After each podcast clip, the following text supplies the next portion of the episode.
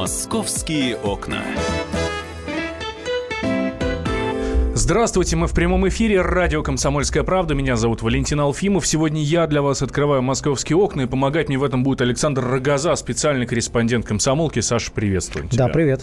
А, смотрите, а, у нас, Саша, естественно, не просто так здесь в студии, да, потому что мы раскопали новую схему, по которой работают черные риэлторы. Схема совершенно удивительная. А вот эти черные, э, черные, черные риэлторы сначала продают чужие квартиры, но, ну, собственно, как это было и всегда, да, это их э, бизнес, по которому мы хорошо знаем. Но а потом они их забирают назад. И ну, вот... по, по крайней мере, сейчас пытаются, да. Квартиры ну, не... эта цепочка вот может длиться да, бесконечно. Смотрите, да, квартиры не совсем чужие, там в, во всех историях черные риэлторы, они так или иначе родственники людей, которым принадлежат эти квартиры. Но вот в чем схема? А, мы, мы отталкиваемся от истории пенсионерки Надежды Крюковой, которая три года назад э, купила квартиру в районе Соколиная гора. Ну, тут надо сказать, что она, вот, ну, как бы, наверное, странно некоторым, что пенсионер взял да купил. Угу.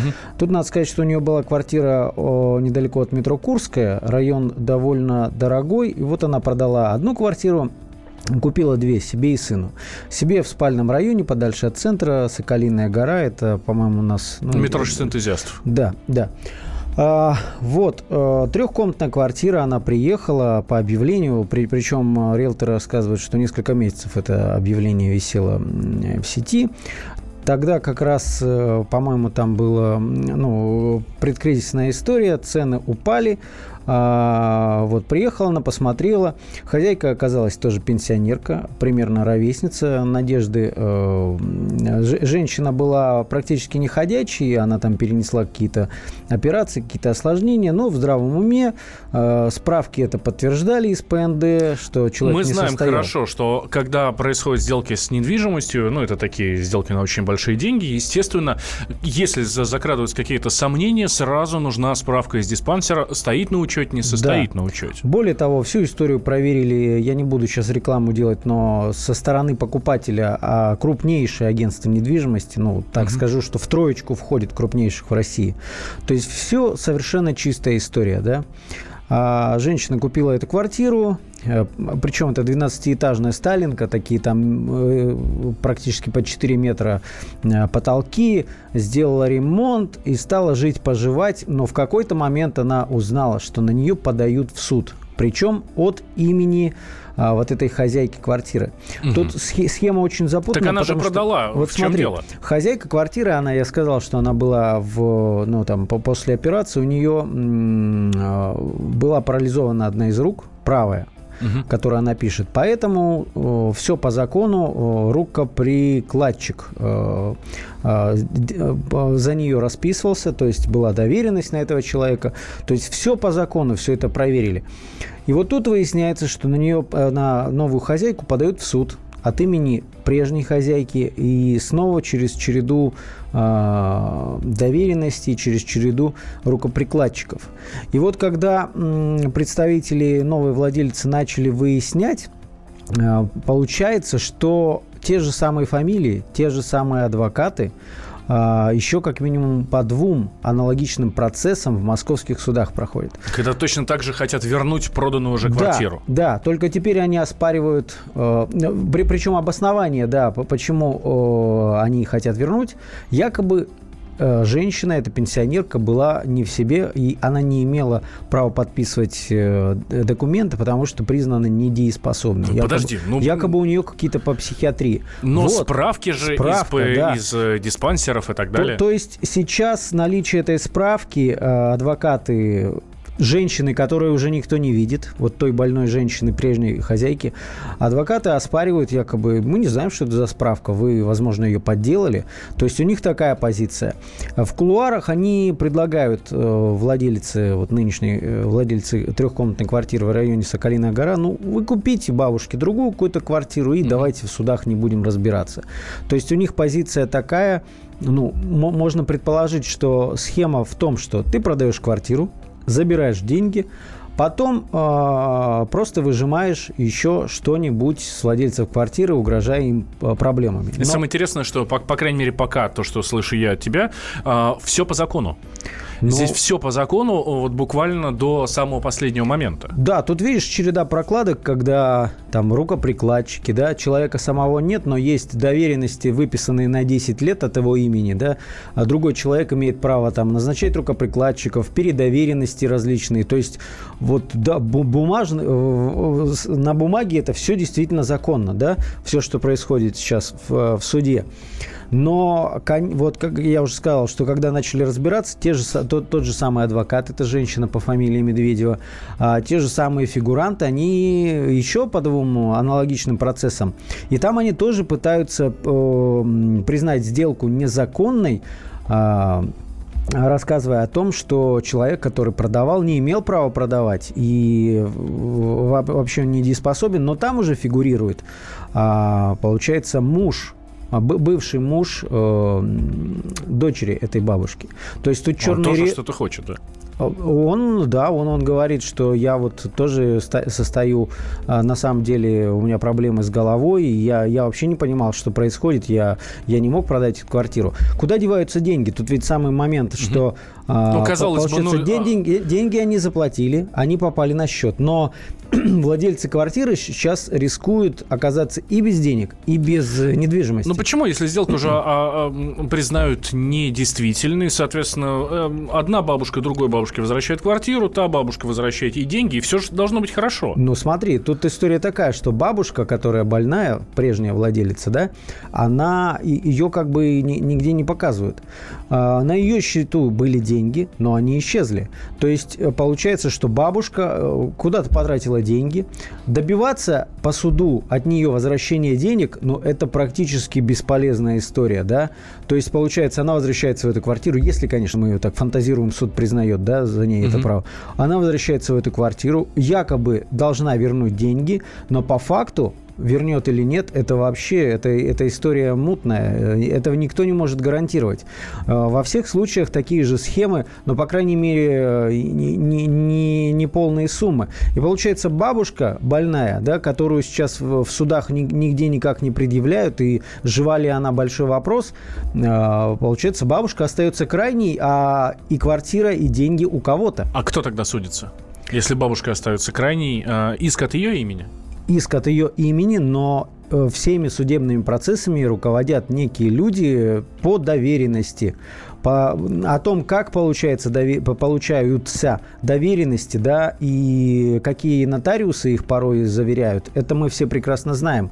А, потому что схем чер, э, вот этих черных риэлторских очень много, но тут еще один, э, получается, они нашли способ, какую-то лазейку э, в законе, когда они просто оспаривают осуществленную сделку и возвращают себе назад квартиру и не отдают деньги, которые были уплачены за эту недвижимость. 8 800 200 ровно 9702. Наш номер телефона. Плюс 7 967 200 ровно 9702. Это номер Вайбера и WhatsApp. Уважаемые слушатели, вы когда-нибудь сталкивались с черными риэлторами? И вы, когда совершаете сделки какие-то большие, ну там покупка машины, квартиры, квартира, естественно, в первую очередь, как вы э, стараетесь обезопасить себя? Вы уверены на 100% в тех людях, которые вас окружают, и, и, и в тех людях, с которыми вы заключаете эту сделку? 8 800 200 ровно 9702. Э, это наш номер телефона. И плюс 7 967 200 ровно 9702 номер Вайбера и WhatsApp. Но я читаю твою статью, Саш, э, на сайте kp.ru, э, и здесь э, фигурирует еще и дочка вот этой самой бабушки, которая ну тоже да, хочет. предполагают, что она вот руководит тайно вот этой группой, потому что именно у нее была доверенность на назначение рукоприкладчиков, и таинственным образом она вот, вот, например, сейчас она беременна. Это известный способ э, уйти из-под наказания, получить отсрочку, а потом э, избежать э, срока по а, какой-нибудь амнистии. То есть некоторые реально беременеют женщины для того, чтобы уйти из-под срока. А, итак, новая схема мошенничества. Аферисты сейчас в исках заявляют, что продавцы в момент совершения сделок были не в себе. Как обезопасить себя от них, узнаем буквально через две минуты. Свяжемся с экспертом, с адвокатом, а, который нам расскажет, что делать, чтобы не попасться на уловки черных риэлторов. Московские окна.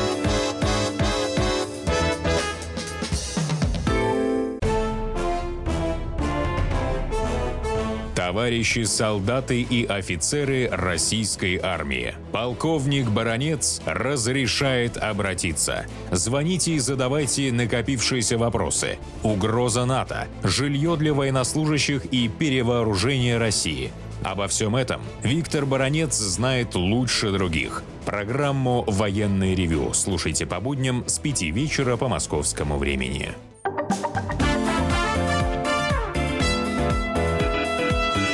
Московские окна.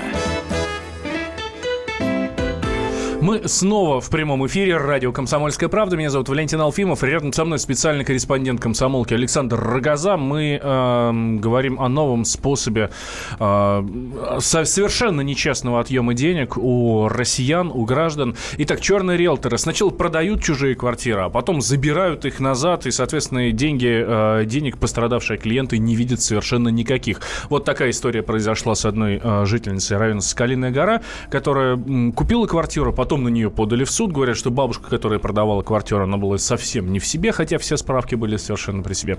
Вот. Ну, в общем, вот в этом и разбираемся. Да, сейчас у нас э, на связи Оксана Филачева, это адвокат. Я тут вот отрекомендую ее отдельно. Это адвокат, который в том числе отправил в тюрьму э, так называемую банду Евгения Макарова. Это был бывший участковый э, московский, который после выхода на службу занялся риэлторством и организовал целую фирму, которая отжимала доли, э, ну или, так скажем, заставляла людей перепродавать квартиры или дешево, или покупать их задорого, подселяя в спорные доли банды кавказцев. Вот это известная схема, мы про нее тоже писали. Оксана, добрый день. Я очень рада нашему эфиру. Э, та схема, о которой мы сейчас говорим, она очень высокоинтеллектуальная. У нас ушло несколько месяцев, чтобы в ней разобраться. И ни одна жительница, э, не только Надежда Крюкова, представителем которой я являюсь в суде, пострадала от данной схемы. Несколько семей москвичей, в том числе Ольга Хмельницкая и другие пострадали. И схема, она э, отличается тем, что прежде чем в ней разобраться, нужна многоэпизодность. Потому что по одному эпизоду суд не может разобраться, что в данном случае идет э, подлог документов и что эта схема продумана на несколько лет вперед. Оксана, вот такой у нас вопрос возник. Мы с, с Валентином, возможно, не до конца понимаем. Подождите, вот смотрите. А эти черные риэлторы оспаривают сделку.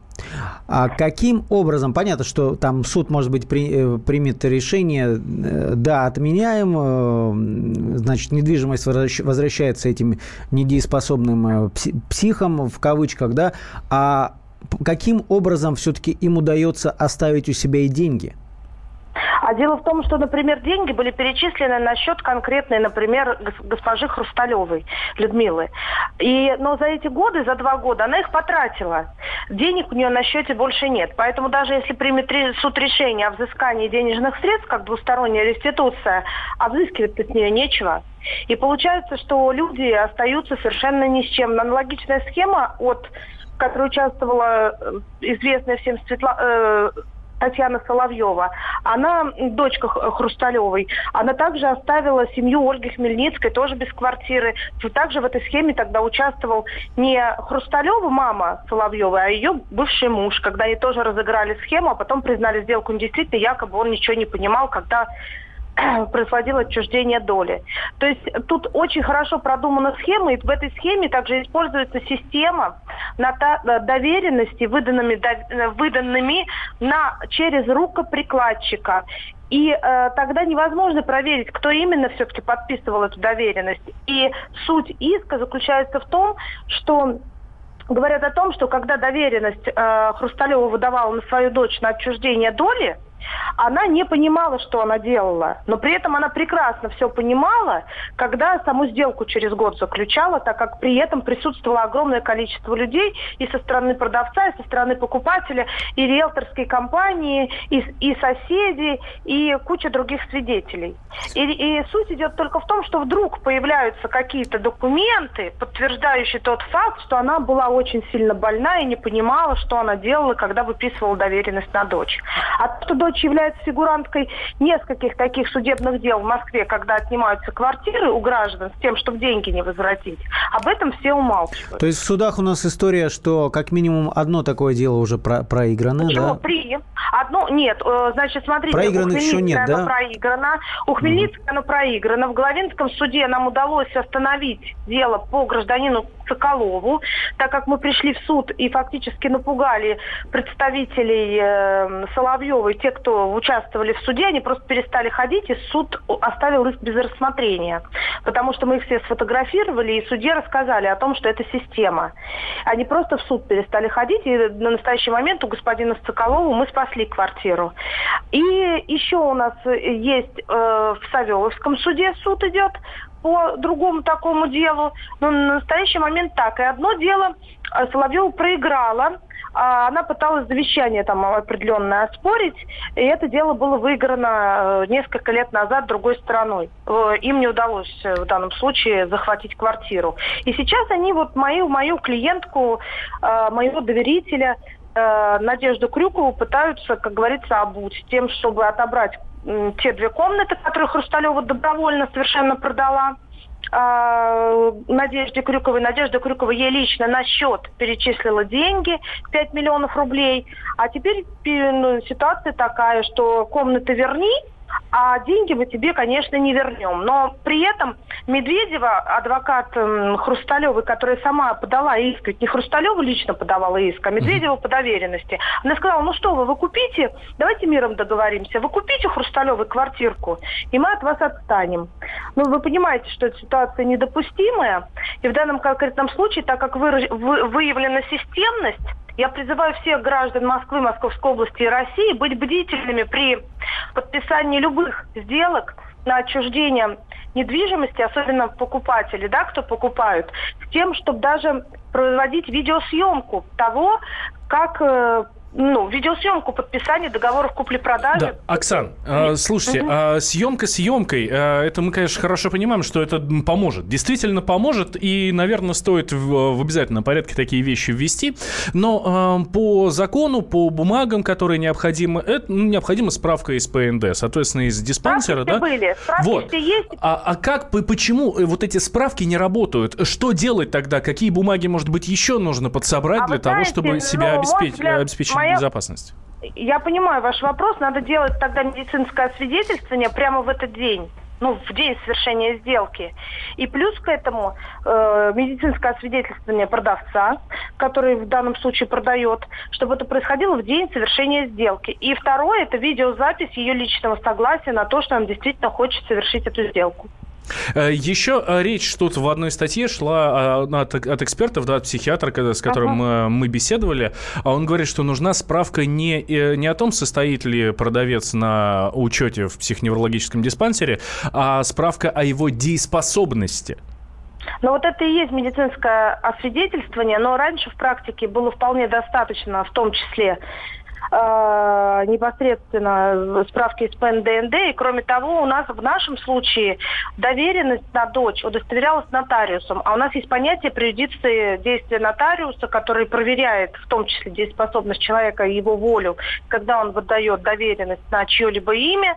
И в данном случае нотариус Масляный выдал доверенность, и по большому счету этого было бы и достаточно, его удостоверения, что когда э, Хрусталева эту волю проявляла, ну, заявляла о том, что она хочет продать свои угу. комнаты, этого было бы достаточно. Но так как у нас э, эта схема отъема в данном случае жилья обратно, она очень хитроумная. У нас, у нас мошенники на чем свою позицию строят? На том, что суд по практике должен в любом случае провести психиатрическую экспертизу, а те документы, которые вдруг появляются в суде, они как бы дают основание полагать э, мошенникам, что решение будет в их пользу. Имеется в виду медицинское решение психиатрической экспертизы. И тогда они, не, независимо от того, какие свидетели будут в суде, э, суд будет основываться только на решении экспертизы. И в этом-то и есть э, суть всей этой схемы. Оксана, такой вопрос. Вот у нас сейчас, сейчас уже закончится наш uh этот отрезок программы. Такой вопрос. То есть вот что вы посоветуете людям, которые хотят купить недвижимость? Варианты, когда по доверенности продают или через рукоприкладчика вообще не стоит рассматривать? Я бы вообще... Вот хотите, я вам скажу, если бы меня спросили, соверш... соглашаться на такую сделку или нет, я бы отказалась категорически. Слушай, ну получается, что бабушка, у которой действительно была болезнь какая-то, да, э, которая не очень хорошо себя чувствует, получается, что она не сможет э, продать квартиру, если никто покупать не будет. Но вы понимаете, в чем дело? Ситуации бывают разные. Если мы видим, что сейчас это, это используется э, каждый случай индивидуален. Вот давайте так, если бы мы рассматривали вот этот конкретный случай, то я бы не рекомендовала заключать uh-huh. эту сделку. Каждый случай нужно рассматривать конкретно. И, конечно, для сделки надо всегда привлекать не только риэлтора, но и юриста-профессионала.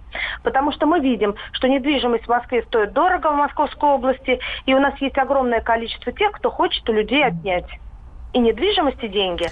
Соответственно, надо быть очень внимательными и аккуратными и страховаться. А, спасибо Поэтому... большое, Оксана. Да, Оксана Филачева, адвокат, да, кандидат юридических наук, была у нас на связи. Золотые слова. Все перепроверить 20 раз. Э, подстраховаться, пригласить э, огромное количество специалистов, узких специалистов. И тогда, возможно, возможно, будет гарантия, что сделка, которую вы совершаете... Но это все потому, честной. что деньги огромные на кону. Это факт. Александр Рогоза, специальный корреспондент «Комсомольской правды», был у нас в студии. Сейчас небольшой перерыв, буквально 4 минуты. Сразу после новостей я вернусь к вам в прямой эфир. И в России. Мысли нет и денег нет. И за рубежом. Да хоть на Луне. Как же ты не дурачина, братец, тебя много сантиков, а ты в тюрьму попал. Деньги правят везде. О них говорили, говорят и будут говорить. По будням с 13 часов 5 минут по московскому времени в программе «Личные деньги» на радио «Комсомольская правда».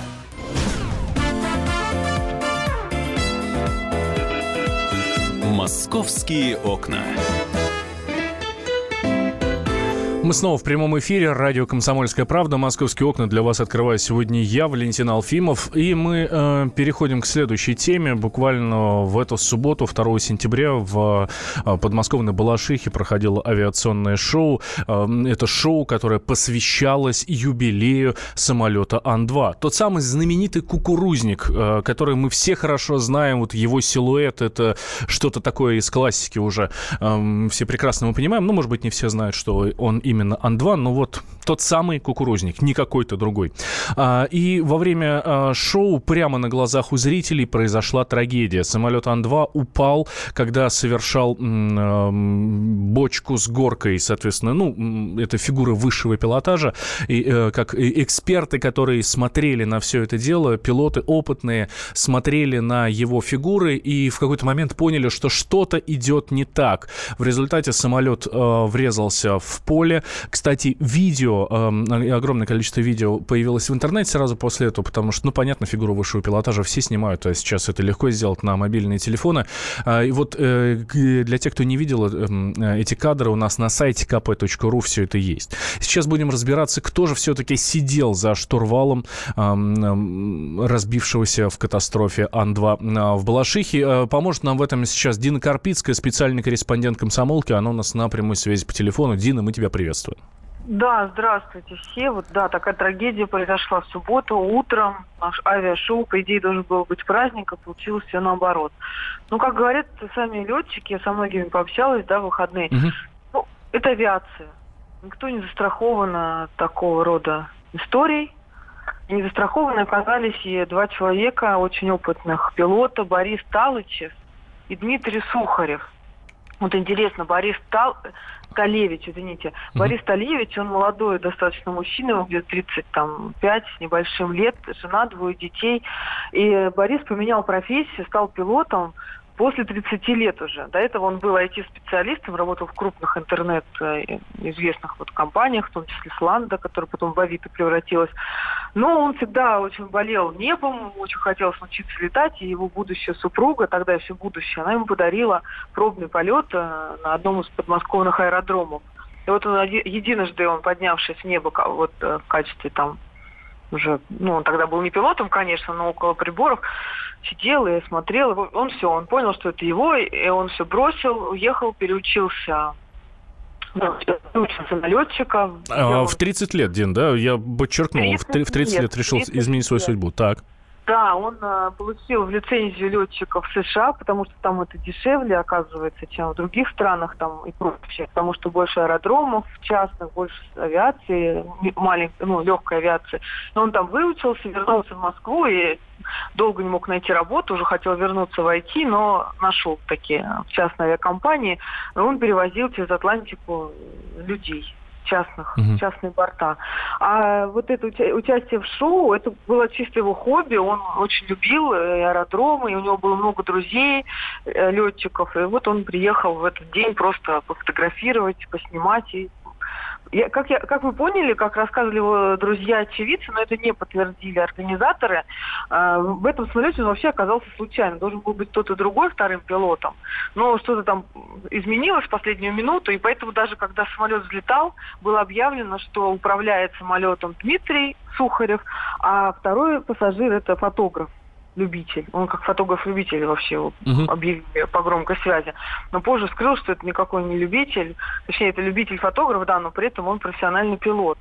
Что касается Дмитрия Сухарева, то это вообще... Э, все о нем отзывались как человек-легенда.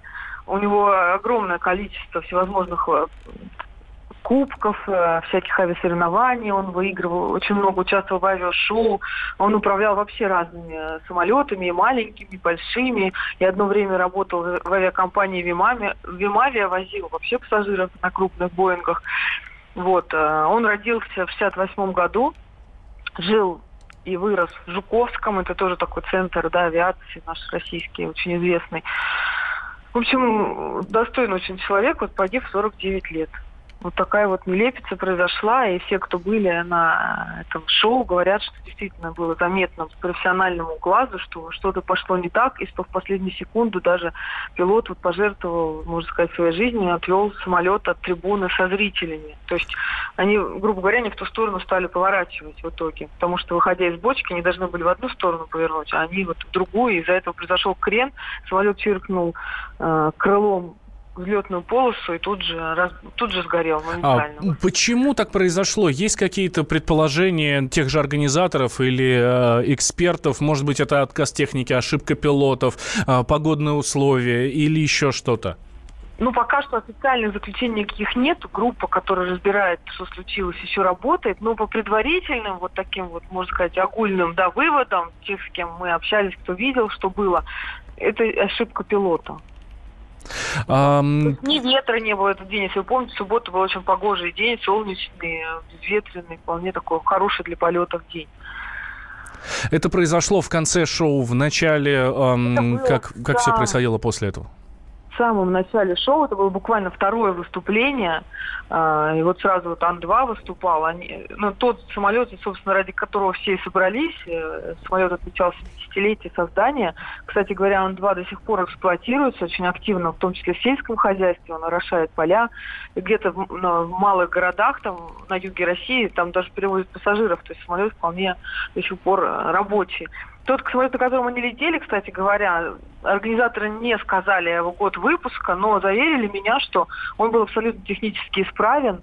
И только что прошел технический осмотр полный, ну и сами соревнования проходили на московском авиаремонтном заводе, там же, где, собственно говоря, все технические обслуживания происходят малых судов, вертолетов. Вот. Что касается самого шоу, то оно должно было быть вообще до шести вечера. Я еще раз повторю, что это было буквально второе выступление. После должны были быть еще э, пилотажные группы, там и парашютные какие-то выступления. Большая очень обширная программа. Вход был бесплатный, очень много людей туда приехало, даже из других городов, там из Санкт-Петербурга были зрители. Но вот тот момент, когда это случилось, это чуть позже 11 утра, может быть, полдвенадцатого, вот так вот. Зрителей было еще немного на трибунах, человек 500, потому что вообще ожидалось там до 5 тысяч. А. Да, слушай, Дин, а вот что эксперты говорят по поводу машины? Понятно, тебе не сказали, сколько ей лет, когда она была выпущена. Но вообще играет ли это какую-то роль? А, ведь все-таки, ну, опять же, вот ты нам только что сказал, да, это все произошло на заводе, где, где происходит обслуживание. А, а, возраст машины, понятно, что Ан-2 это совершенно не новый самолет, он может быть, ему может быть уже и 50 лет. Ну, в общем, играет какую-то роль а, возраст? Играет очень большую роль возраст, но э, еще большую роль играет именно техническое состояние, так говорят эксперты. То есть самолет, он такая машина, которая постоянно в течение своей службы, они ну, полностью меняются, там, двигатель, полностью обшивка. То есть он как бы постоянно обновляется. И если самолет правильно хранился, а Ан-2 хранился только в ангарах по, по правилам, по технике безопасности, а он хранился правильно, как мне заверили, и там только что был обновлен ресурс мотора, то есть, ну, принципе, на машину не грешат, вот я так скажу. Все эксперты, с кем я общались, на машину не грешат. Конечно, возможно, все, и все вскроется. Потом еще, может быть, какие-то другие да, нюансы и подробности. Но вот на сегодняшний момент вот так вот. Ну, все говорят исключительно про ошибку пилотов. Да, да. При, при этом так. подчеркивают, что пилоты а, более чем опытные люди.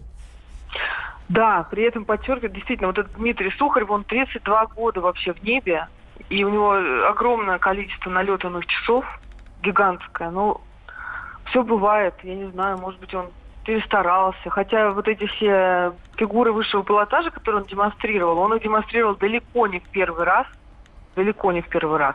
Вот второй Борис, он, да, он менее опытный, но тем не менее он пилотировал тоже суда разных, э, разных классов, и легкие, и э, крупные. То есть никто о них не сказал, что они могли там, в принципе, допустить ошибку. Это не укладывается ни в кого в голове. Вот. Кстати говоря, Борис э, Тарычев, он действительно очень любил фотографировать. Его страница в соцсети вся посвящена самолетам. Там он э, и, и снимал с неба, из земли, и себя в кабине, на камеру. То есть у него очень много видео. Ну, видно, что человек вот знаешь, любимую профессию вот получила, которую долго мечтал, он, конечно, этим всем болел. И последний снимок, который он опубликовал, был буквально за два часа до трагедии. И это снимок того, как они летят с аэродрома э, вот туда вот э, в Жуковский на авиашоу. И под этим снимком сейчас огромное количество комментариев, конечно, соболезнований. И люди там собирают какую-то материальную помощь семье погибшего, потому что у него двое маленьких детей, как я уже говорила. Вот такая вот грустная история на этой страничке. Кому интересно, можете посмотреть. Да, человек. спасибо большое, Дина. Дина Карпицкая, специальный корреспондент, была с нами на прямой связи. Рассказала о тех людях, которые управляли тем самым самолетом Ан-2, который разбился в подмосковном, в подмосковной Балашихе буквально в эту субботу а, на авиашоу, которое было посвящено 70-летию самолета Ан-2, того самого знаменитого кукурузника, который мы а, все с вами хорошо а, знаем. Сейчас небольшой небольшой перерыв. Буквально через четверть часа я к вам вернусь снова. Будем открывать московские окна. Пока их немножко прикроем на потребительскую, скажем так, информацию. Меня зовут Валентин Алфимов. Никуда от нас не переключайтесь. Московские окна.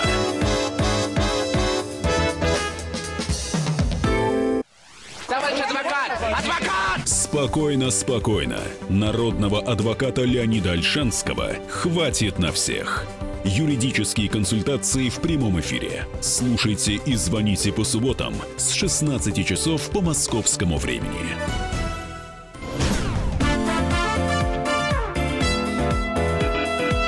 Московские окна. Мы снова в прямом эфире радио «Комсомольская правда». У меня в студии э, специальный корреспондент комсомолки Евгения Коробкова. Здравствуй, Женя. Привет, привет. А я Валентин Алфимов, кстати. Привет, Валентин. Вот. А, и а, тут я вспоминаю свои прогулки по, по, по центру города. Мы же все любим наш город. Он красивый, удобный для прогулок. И вот идешь ты а, по Китайгородскому проезду. Справа Зарядье уже совсем скоро будет. А с левой стороны неизвестно что. Большой забор, и никогда в жизни там не хаживала нога человека человека. Видно только там люди иногда в форме какие-то маршируют, даже э, там что-то, какое-то подобие плаца есть, а, и там иногда построение происходит. Вот один раз я туда попытался зайти, мне дядька с автоматом говорит, ты, мальчик, ты куда? Иди отсюда, мы тебя тут не ждали. А, и всегда было так интересно, а что же там такое? Это же так, эм, так манит, вот это все запретно. Ну, через забор, конечно, перелазить не хотелось. И вот теперь я понимаю, у меня есть прекрасная возможность туда попасть, так же, как и у всех вас. Ну, точнее, она совсем скоро появится. А вот Женя Коробкова там уже была вот в этом здании, и сейчас нам расскажет, что же это все-таки такое. Да, впервые за 80 лет на эту территорию ступила нога человека не в зеленых штанах. Вот раньше на этой территории находилась военная академия, принадлежала она, естественно, Министерству обороны, а теперь академию переводят в Балашиху и территорию открывают. Ну, вернее, не открывают, а, а продают. А перед тем, как продать, журналистам показали 11 гектаров этой запретной земельки. А ну, что же это такое? Что там было? Когда-то много лет назад, 254, по-моему, года назад, если мне память не изменяет, вот как сейчас помню, Екатерина II здесь открыла воспитательный дом для сирот. Угу. Ну, нам объясняли, для чего это происходит. Екатерина только пришла, вступила на царствование. Кстати, это 1 сентября произошло, она дом-то открыла. Вступила на царство, ей нужно было показать, что она не божена рынская, что она там радеет о простых смертных. Это вот ну, я раз... думаю, что э, по, вот и по поводу этого имени Екатерина очень сильно переживала. Да, да, да, она не хотела быть похожа на божену рынскую, на Ксению Собчак. Это у нее на стене висели их портреты, перечеркнутые красным маркером. И она решила отгрохать шикарный воспитательный дом для сирот. Вот на Западе говорили так, дорогие дорогие сироты, для вас могилы вырыты. А Екатерина говорила наоборот, дорогие сироты, давайте в welcome к нам, вот шикарные апартаменты с Мы видом из вас сделаем Кремль. человека, дадим вам образование, и все у вас будет. Да, да, представляешь, действительно шикарное здание, дворец. Все было устроено на этих 11 гектарах так, чтобы бедный сирота пришел, рот открыл, такой так, и не ушел уже никогда отсюда. Действительно, все было очень круто, но, как нам рассказали, попадали в воспитательный дом не простые сироты, а вот такие немножко приблотненные. Однако Однако здание действительно впечатляет. Там огромный сад. Сначала разбит сад, фонтан есть. Фонтан по тем временам было что-то супер крутое. А дворец, сам, где жили дети, был ну, тоже шикарный. Все было так построено, что из своих корпусов дети могли обойти весь дворец, не выходя на улицу. То есть и у них не было нужды выходить, заходить, все внутри было все включено. Там и туалеты, и две церкви, и классы, и комнаты. И самое интересное, что стены были не картонные, а полутора полутораметровые, потому что Екатерина была экономная, она пустила кирпичи Белого города, стены Белого города на строительство этого дворца. Который вот. совсем рядом, буквально через дорогу.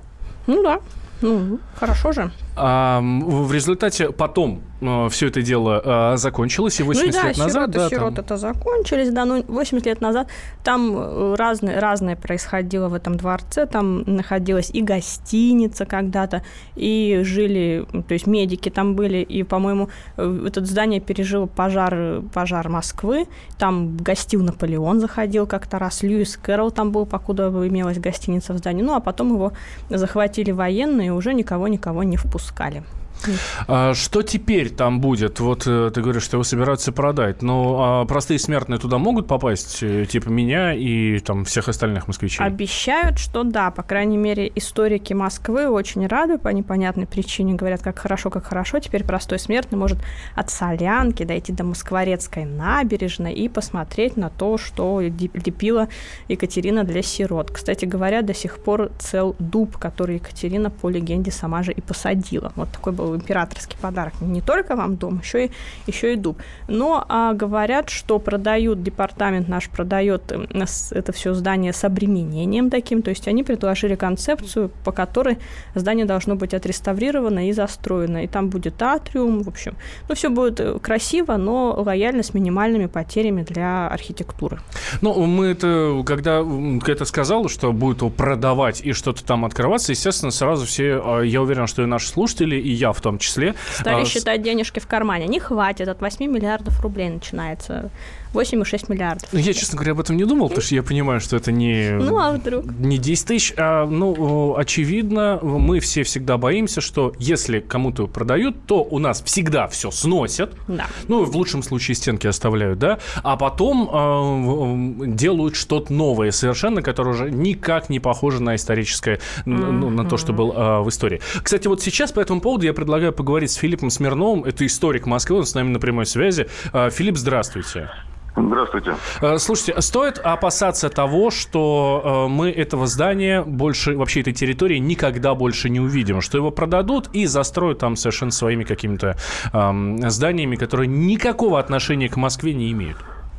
Нет, совершенно, конечно, этого ожидать не надо. По той простой причине, что э, речь идет о том, что правительство Москвы выставило эти э, дома сейчас на торги, эту территорию. И э, снабдила эти торги предварительной концепцией. То есть сказали, что именно хотят увидеть на территории воспитательного дома и как это должно все выглядеть. А что хотят увидеть и как это должно выглядеть все-таки? Э, Ну, знаете, это в течение долгого времени, почти 80 лет, территория отсутствовала в обороте городских земель. И, собственно, простые эксперты туда никогда не заходили. А, ну, Там бывали военные, там бывали э, люди, связанные с педиатрией, но э, стандартные люди туда, как правило, не попадали. И э, сейчас мы получаем возможность уникальную, в которой э, в, а в оборот войдет 11,5 гектар земли. Э, на этих, в этих кварталах должны появиться, скорее всего, какие-нибудь, э, ну, может быть, гостиницы, может быть, какое-то жилье, ну, или апарт, апарт-отель, так называемый. И, конечно же, появятся всевозможные кафе, увеселительные заведения, э, своя внутриквартальная сеть э, дорог э, и вполне вероятно какие-то вполне культурные учреждения, там, библиотеки, может быть, какие-то культурные центры, может быть, это даже будут концертные залы. И все это в совокупности сделает так, чтобы э, эти территории вместе с территориями Зарядья ну, вошли опять в состав Москвы и э, дали возможность э, жителям беспрепятственно попадать с Турецкой набережной на Солянку, с Солянки, с Солянки возвращаться на э, всевозможные э, ну, прилегающие улицы, Солянский проезд, там можно будет пройти и на Варварку, и двинуться в сторону Швивой горки. Ну, то есть масса всяких возможностей появляется у обычного москвича. Ну, то есть это действительно станет доступным для москвичей, а не как это, ну, как Типография многие боятся. Левинсона. Вот была же типография Левинсона, не сделали доступной для москвичей, хотя тоже обещали. Э, Ну, это тоже не совсем, не совсем корректно говорить, что ее сделали, сделали недоступной, потому что в дни культурного наследия обычно открываются памятники для всеобщего обозрения. Э, Там располагаются, если там располагаются какие-то учреждения, то они обязаны два раза в год как минимум дать возможность э, людям с экскурсиями посетить э, отреставрированные особняки. А Здесь же речь о том, что это внутригородская территория большая, да, э, свободное пространство. Э, Мы с вами там были и видели, что там есть и круговой сквер, там есть ограда, выходящая на набережную и вдоль набережной идущая аллея. То есть в совокупности все эти, все, все эти 11 э, гектар, они э, имеют все шансы э, стать общедоступным пространством и опасаться того, что их закроют э, по воле инвестора от, э, от людей обратно, ну, я бы не... По той простой причине, что вот эту предварительную концепцию я видел и понимаю, что она э, вполне себе э, грамотно сделана. Да, она включает э, эти территории в городской оборот и позволяет нам надеяться, что действительно мы вновь станем э, посетителями этих кварталов. Спасибо большое, Филипп. Филипп Смирнов, историк Москвы, был с нами на прямой связи. А, Ну вот, эм, историки, люди, которые занимаются Москвой, да, а, Они говорят, что рады. это хорошо. Мгм. Что ну, почему, почему бы и нет? Теперь у Москвы может быть меньше шансов называться Заборовском. Одного, одним забором станет меньше, это факт. Ну, ну, может быть, забор, конечно, и останется, но он как минимум будет красивый и открытый, что Да, ну видишь, сказали, важно. как минимум два раза в год будут запускать, то хорошо, да? И на том спасибо. Сейчас небольшой перерыв, буквально две минуты, сразу после него мы вернемся, не переключайтесь. Мигранты и коренные жители. Исконно русское и пришлое. Культурные конфликты и столкновения менталитетов. Пресловутый НАЦ-вопрос встает между нами все чаще и острее. Ставим его ребром на радио «Комсомольская правда». Программу «Национальный вопрос» слушайте каждую пятницу после 7 вечера по московскому времени.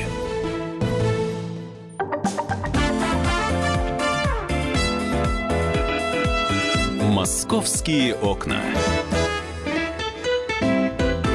Мы возвращаемся в прямой эфир радио «Комсомольская правда». Меня зовут Валентин Алфимов. Рядом со мной Евгения Коробкова, специальный корреспондент «Комсомолки». Она побывала а, в Екатерининском Госпи... воспитательном доме. В Екатерин... Екатеринском воспитательном доме. На Солянке, который совсем недавно открылся. Открылся пока для журналистов. Открылся но... и быстренько закрылся.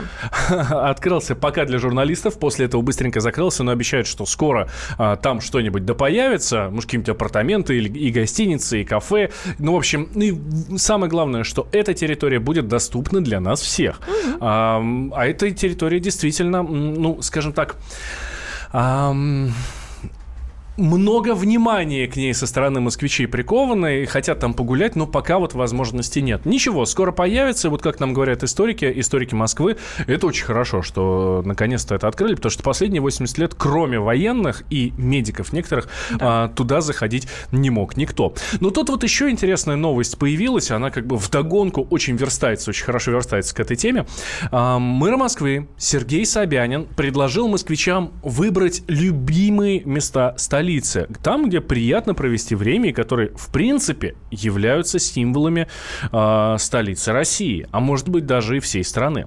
А, любой, кто хочет поучаствовать в этом конкурсе, это такой флешмоб по сути, совершенно неофициальный. А, вот для любого, кто хочет в этом поучаствовать, в помощь хэштег Москва870. Соответственно, фотографируйте, пишите у себя в Фейсбуке ваши любимые места, почему они, э, почему они ваши любимые, что в них хорошего. Ставьте э, хэштег Москва870, и тогда людям будет удобнее понимать, где в Москве хорошо погулять. Ну, как вы понимаете, да, вот этот хэштег Москва870, он создан в честь э, Дня города, который у нас будет уже буквально меньше, чем через неделю. Уже в субботу, через пять дней стартует этот прекрасный праздник. Зачем все это сделано? Для того, чтобы рассказать а, о том, как связаны какие-то здания Москвы, какие-то дома а, с судьбами жителей а, этого района, этого дома, частно, а, в частности, да, а, с судьбами известных исторических деятелей. Вот, как говорит мэр Москвы Сергей Собянин, это очень интересно и познавательно. Ну, да. Ты примешь участие, Женя, в этом мероприятии? Да, я приму участие. Я знаю замечательное место. Мы там с Клоковым однажды всю ночь ночевали всю ночь ночевала, вот такая тавтология. Это библиотека, которая раньше была библиотекой Ленина, а теперь просто публичная библиотека. Там есть такой скверик, называется Римский дворик. И в этом дворике все очень удобно для того, чтобы ночевать. Ну, в смысле, спать?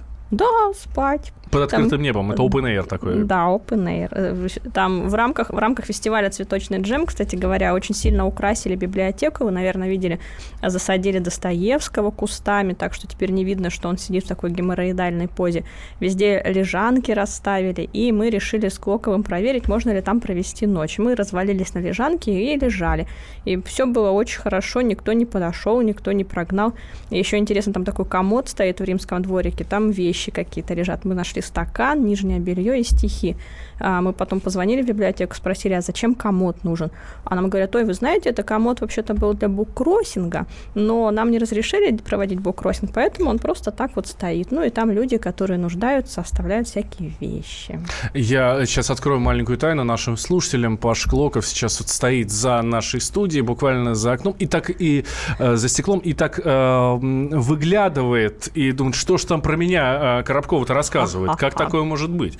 А, примете ли вы участие в подобном флешмобе, спрашиваю я вас, уважаемые слушатели, и какие ваши любимые места столицы? Куда бы вы в первую очередь повели бы гостей, э, которые не относятся к нашему городу, которые у нас либо проездом, либо просто приехали погостить, а, туристов каких-то, куда бы вы в первую очередь повели бы, и что бы вы им рассказывали? 8 800 200 ровно 9702. 8 800 200 ровно 9702 – это наш номер телефона.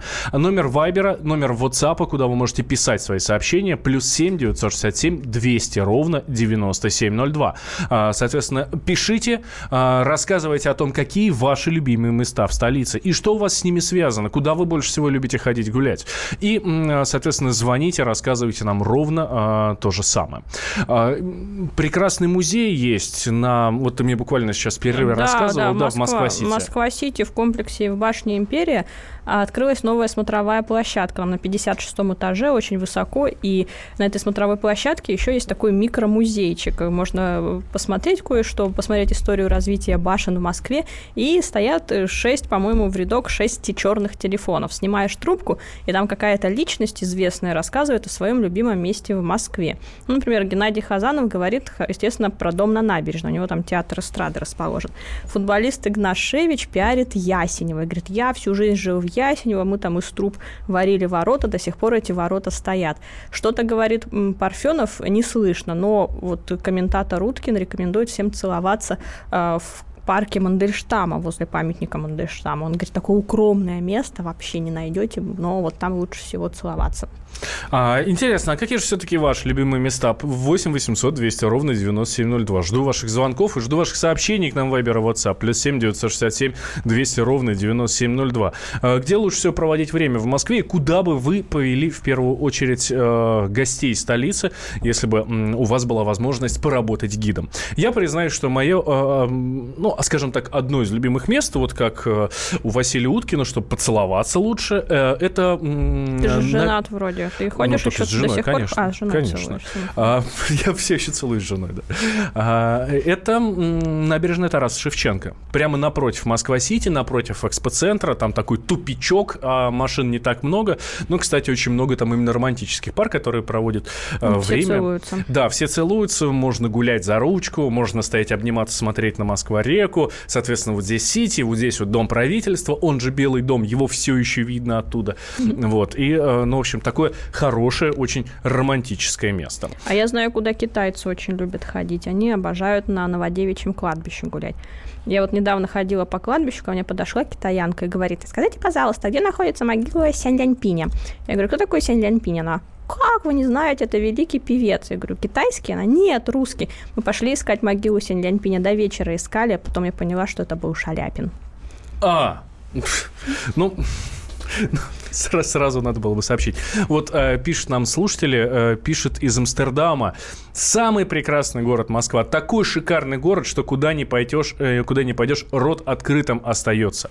Ну, это правда, да, Москва замечательный город. И все же из-за рубежа, кто приезжает, говорят, ну, классно же, нигде э, не моют шампунем улицы, нигде так, э, ну, так не бывает так красиво, как в Москве. При этом машины в Москве, э, вот это сейчас к, по, к помывке улиц шампунем, при этом машины в Москве все равно всегда грязные.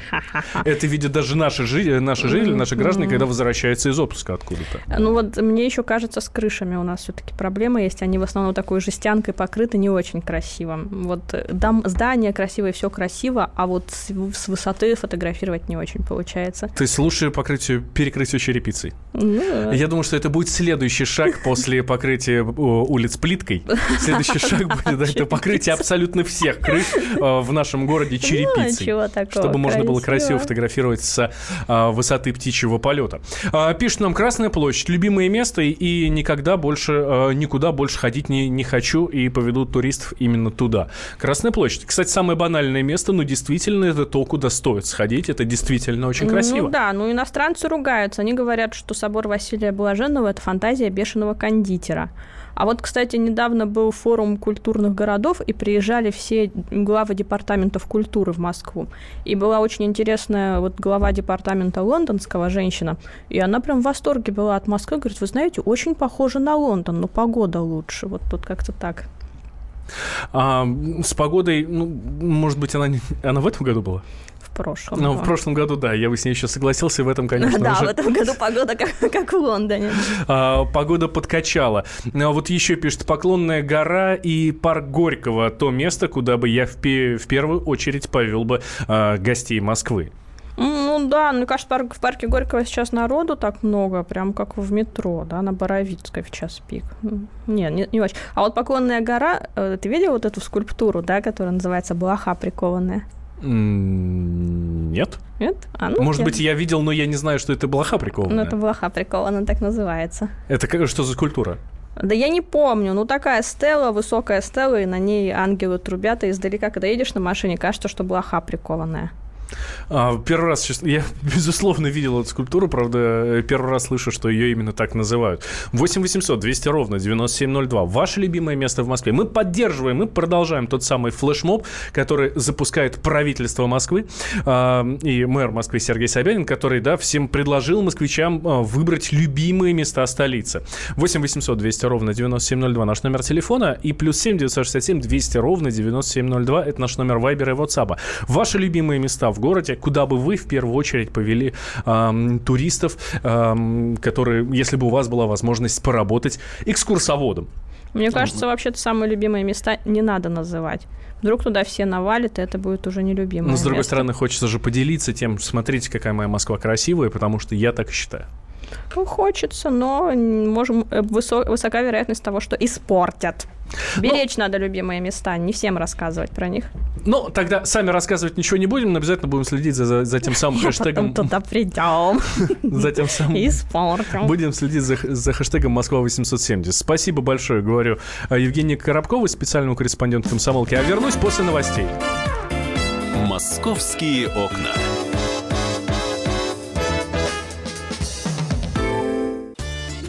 Каждый вторник с 10 утра по московскому времени в программе «Главное вовремя» садово-огородные советы в прямом эфире. Про все, что э, зеленое, скажем так, хочу, чтобы радиослушатели задавали свои вопросы. Большой эксперт. Самая удачная находка для всех работников мотыги и лопаты. Тетя Таня Кудряшова. И дети меня зовут мать всего зеленого. Вот такая петрушка на радио «Комсомольская правда». Слушайте и звоните по вторникам с 10 утра по московскому времени.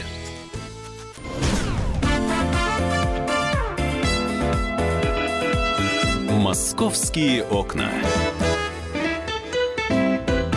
Мы возвращаемся в прямой эфир. Радио «Комсомольская правда». Меня зовут Валентин Алфимов. Рядом со мной появляется Павел Клоков, э, корреспондент московского отдела комсомолки. Паш, привет. Доброе утро. И тут такая новость появилась. Смотрите, э, мы же довольно часто говорим о том, что в Москве скоро откроется э, третье кольцо. Вот это большое кольцо метрополитена, да, там как-то... ну, Бо- него- Большое метрокольцо или третий пересадочный кон- Да, контур. то есть несколько у него названий. Пока рабочие, кстати, по-моему, так и не приняли название, да, официально. Да, до сих пор обсуждают. Вот. Но совсем скоро уже откроются, по крайней мере, первые участки. По крайней мере, первые участки, и по нему можно будет уже ездить. Это участок от Петровского парка до делового центра. То есть вот здесь вот у нас совсем рядом с редакцией э, станция метро Петровский парк будет, и до делового центра можно будет доехать совсем быстро. А, не то, что раньше приходилось ехать до Кольцевой, пересадка, еще и так далее, так далее, так далее. Что там будет? Что это за э, Да. метро? Ну, расскажи, когда все уже э, появится, не провалится ли дома, в конце концов, потому что все боятся этого. Э, Вообще метрополитен э, вместе с департаментом строительства Москвы провели экскурсию. Почему я там вообще оказался? Они провели лотерею. И ты выиграл? реги- Нет, я пошел как журналист, как приблотненный такой человек, да. А, Хотя я регистрировался там, меня просто генератор случайных чисел не выбрал. Нужно было зарегистрироваться. Пр- Простейшая процедура. И генератор случайных чисел выбирает 10 э, счастливчиков. Их э, желающих было 626, по-моему. Вот из них 10 человек выбрали. И мы пошли на эту станцию. Это возле станции метро «Динамо», Петровский парк. Кстати, переход от «Динамо» на Петровский парк будет там же под землей, он уже готов, просто его еще не открыли. А, И Петровский парк – это одна из первых станций вот этого третьего пересадочного контура, который а, через три года образует большое кольцо длиной 60 с лишним километров, 67 почти. А, И действительно, это кольцо очень значительно сократит время поездок наш- наших пассажиров и, нас, да. То есть нам уже не нужно будет ехать, как ты уже сказал, до, э, до кольца, да, которое коричневое, ну, кольцо при, привычное. Для кольцевой линии, Для да. кольцевой линии, да. А можно будет передвигаться по большому кольцу, по третьему кон- контуру. А, Уже буквально меньше недели остается до открытия Петровского парка, но это будет официальное открытие. Для пассажиров двери откроются в конце ноября. То есть а официальное открытие будет на День города? Ну, как э, наш мэр приезжает, да, он все осмотрит, все проверит, да, на День города перережет ленточку, А, а потом они дальше будут все это обкатывать, проверять. Угу. Ну, в общем... Ну, это уже финальная работа совершенно, это уже да? совершенно которая... финальная, да, мы там были, там практически все готово, уже докладывают последнюю плиточку, последние провода протягивают. Мы прошлись по рельсам, поезд там уже проезжал тестовый. То есть, ну, там практически все готово. Вот тут скандал уже... был не так давно, что э, в, а, на какой-то из линий московского метро слишком узкий а, туннель. Здесь таких не будет историй? Нет, наоборот, э, жители спрашивали, почему такие широкие тоннели, там как раз прям, ну, можно рядом с поездом втроем идти. То есть, ну, такой проблемы там точно нет. А, единственный был еще вопрос, почему одна рельса выше другой. А, ну, специалисты объяснили, потому что там поворот, так положено, mm-hmm. немножко выше, да, та сторона дальняя. Чтобы износ был меньше, износ рельс. Да, да. Ну, а, какой будет маршрут в этом году? Откроется, да, Петровский парк, как можно сказать, ЦСКА, Хорошовская, Шелепиха и деловой центр. Вот эти станции уже будут открыты в этом году, первый участок. А, в 2018 году от Петровского парка до Нижней Масловки и от Нижегородской до Рубцовской откроется. 19 уже не буду называть, и 20 будет завершающая работа. И 31 станция, вот этот большой круг, он будет открыт вот через три года. Который на самом деле похож на квадрат на схемах, но это совершенно ну, не важно. Рисует его как круг, да, да. На самом деле это не совсем круг. Но э, время будет экономиться очень сильно. Вот я там подсчитывал, э, уже сейчас станции не назову, если например, в одном случае, пользуясь э, центральным кольцом, уходит время около 35 минут, то с появлением третьего контура пересадочного будет уходить 10 минут. То есть в три раза. Ну, безусловно, это удобно тем, кто, же, кто живет на линиях, э, и надо проехать, ну, кто живет недалеко от метро, да, и надо проехать, там, например, на соседнюю линию, э, опять же, надо будет меньше ехать в центр, и разгрузится и, и э, кольцевая линия, та самая старая наша, которая Ну да, для, для этого, кстати, МЦК создавали, чтобы разгрузить, да, станции метро старые, в том числе и кольцо. Кстати, МЦК 10 числа исполняется год с момента открытия. С чем мы вас всех поздравляем. Да, поздравляем, мы, будем, мы уже готовим публикацию публикацию в честь этого события, подведем некие итоги, сколько пассажиров воспользовали, воспользовались услугами МЦК, а, насколько станции разгрузились и так далее.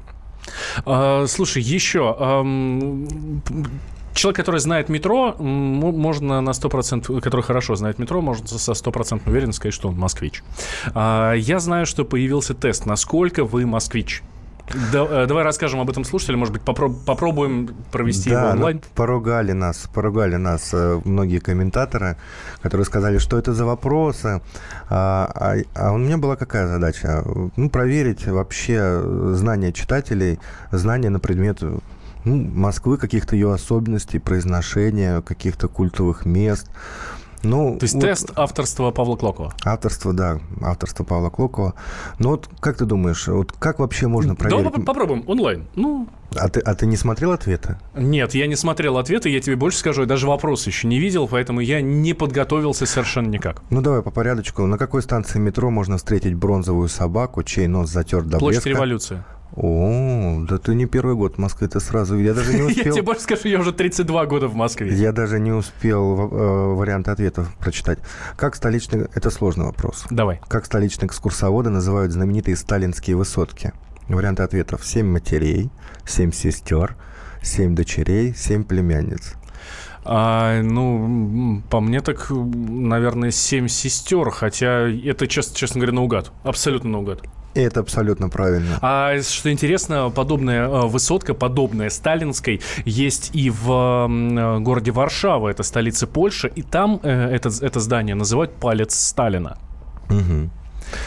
Какой из этих слов коренной москвич на дух не переносит? Булочная, смотра, поганище, поребрик. Ну, по всей видимости, поребрик, да. Э, хотя, честно говоря, смотра тоже режет, э, режет ухо, но мне кажется, все-таки не смотра, а смотра, нет? Смотра, смотровая площадка, да? Да. Ну, правильный ответ – поребрик, да? Это поребрик, так безусловно, в да. Питере говорят. А, ну, вот я некоторые пролистываю, потому что э, они такие довольно длинные. Ну, вот, например, какой площади нет в Москве? Тургеневской, Бунинской, Лермонтовской, Пушкинской. А, Пушкинская есть, а, Лермонтовская тоже есть. Тургеневская. А, Тургеневская есть, э, недалеко от станции метро, соответственно, Тургеневская. И, э, ну, соответственно, Бунинская, Бунинская. да. Бунинская аллея есть. Это вот я знаю, это в, в Бутово. Мгм. Ну вот тоже вопрос. Какое из этих знаменитых мест находится не в столице? Сандуновские бани, магазин Москва. Елисеевский. Тоже Москва. Стена Цоя. Москва на Арбате. Шахматный дворик. Ну, шахматный дворик, наверное, нет. В Питере, да. Методом исключения, да. Кстати, стена Цоя, многие думают, вот такой с подвохом вопрос, кто не москвич, кто не был на Арбате, да, многие думают, что Цой-то из Питера, он там был, там у него был рок-клуб, Мгм. там создавалась группа и думают, что это находится в Питере. Ну, давай еще такой вопрос. Какой из этих районов расположен в центральном округе Москвы? Замоскворечье, Измайлово, Сокол, Печатники. Ну, э, Сокол – это район, который находится здесь совсем недалеко от нас. На Зелёной ветке, Да, кстати. на Ленинградском э, проспекте. Измайлово, соответственно, это синяя ветка, это восток столицы. Печатники. Э, Печатники – это юго-восток. Э, Прямо, кстати, очень, э, очень красивый район, очень живописный, находится прямо на берегу Москва-реки. Там из некоторых, из некоторых домов шикарный вид открывается. Ну, а, соответственно, район Замоскворечья – это район, где стоит э, Третьяковская галерея, так, на минуточку, метро Третьяковская, это вот там, э, Третьяковская, Новокузнецкая. Ну, в общем, прошел я по тестам, что москвич. Почти, да. Но зато за Москворечье звучит-то как за Москвой, кажется, да? Да, за Москвой-рекой. Слушай, ну 30... Сколько ты лет в Москве? Э, ну, я, я родился здесь, я... Ну, т- 32 года С уже. тобой сложно бороться, мне нужно отдельно подготовиться. Давай еще один вопросик. А, на метро-то ты ездишь? Иногда. Иногда ездишь, Редко, да? редко, но езжу, да. Если станции метро объявляет мужчина, это означает, что вопрос, а, варианты ответов. Поезд едет в центр, поезд едет из центра на окраину, поезд может ехать куда угодно, поезд едет по кольцевой линии. А, нет, здесь э- э- эту историю я знаю, может даже не подмигивать мне глазом, чтобы я правильно ответил. Нет, э, действительно знаю э, эту историю. Если поезд едет в центр, то об- объявляет мужчина. Если поезд едет На а, окраину в, женщина. в область, да, из центра, то женщина. А объявляет. если по кольцевой? А Там вот тут- на кольцевой линии я не А там знаю. по часовой против часовой тоже есть такие разграничения. Сейчас не скажу точно, по часовой мужчина или, или женщина, это можно проверить, но де- действительно такое есть. И сделали это э, для слабовидящих людей, для слепых, для слабослышащих, наверное, больше, да? Ну, которые могут различать оттенки, но не совсем понимают, да, что происходит. Да. Да, да, и чтобы на А, слух это тоже определять. Тест Павла Клокова о том, насколько ты москвич, э, можете найти у нас на сайте kp.ru. Э, Делитесь своими результатами в комментариях. э, Советуйте. Ждем ваших советов. Тоже там книга отзывов и предложений тоже в комментариях открыта а, э, от Павла Клокова. Я думаю, что по итогам ваших советов уже вторую серию теста мы обязательно подготовим. А, Меня зовут Валентин Алфимов. Рядом со мной, как я уже сказал, корреспондент московского отдела Павел Клоков. Говорили мы о тесте, который у нас э, на сайте появился, и о том, что в Москве готовится к открытию первого участка большого метрокольца. Совсем скоро появится. Небольшой перерыв. Скоро мы продолжим.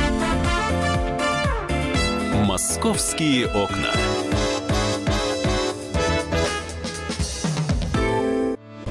Главное аналитическое шоу страны. Михаил Владимирович Юрьев, Михаил Владимирович Леонтьев. И в команде Анатолия Кузичева замена. Вместо Анатолия играет Илья Савельев. Но все остальное будет прежним. Это главтема. Они знают, как надо.